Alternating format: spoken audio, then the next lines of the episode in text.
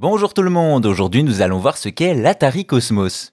Dans les années 70-80, on pense déjà beaucoup au futur. On imagine des voitures volantes, des robots intelligents et bien sûr des hologrammes, un concept qui inspire Atari. Nous sommes donc en 1978 quand une équipe commence à travailler sur une nouvelle console portable, l'Atari Cosmos. Concrètement, il s'agit d'utiliser des cartouches holographiques pour servir de support à des jeux et donner ainsi une impression de profondeur, le tout sur une console portable en couleur. Sauf que dans les faits, c'est différent. À l'aube des années 80, on est loin des hologrammes en 3D et Atari mise donc sur un système appelé holoptique qui donne des reflets de couleur et une impression de profondeur, bref, un hologramme.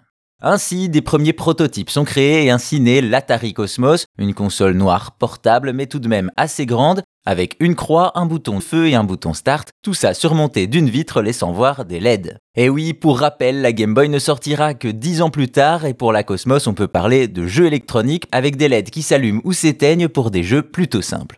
Ceux-ci sont d'ailleurs inclus dans la console et les cartouches ne servant qu'à l'activer et à afficher son hologramme en fond. Le line-up, lui, comprend des classiques comme Space Invaders, Asteroid ou Outlaw. Vous l'aurez compris, on est en réalité sur un concept très sommaire et il semblerait que c'est surtout les hologrammes qui intéressaient Atari qui possédaient la plupart des droits sur ces technologies. Ainsi, en 81, la Cosmos est présentée à l'American International Toy Fair et réussit à obtenir 8000 précommandes lors du salon. Problème, si le public est curieux, la presse, elle, est très critique envers l'objet. Atari fait donc machine arrière, abandonne la Cosmos et met fin à sa division holographique. Il ne reste ainsi que 20 exemplaires du projet dans le monde, un se trouvant au Musée national des jeux vidéo aux États-Unis, et sa valeur est estimée à 15 000 dollars.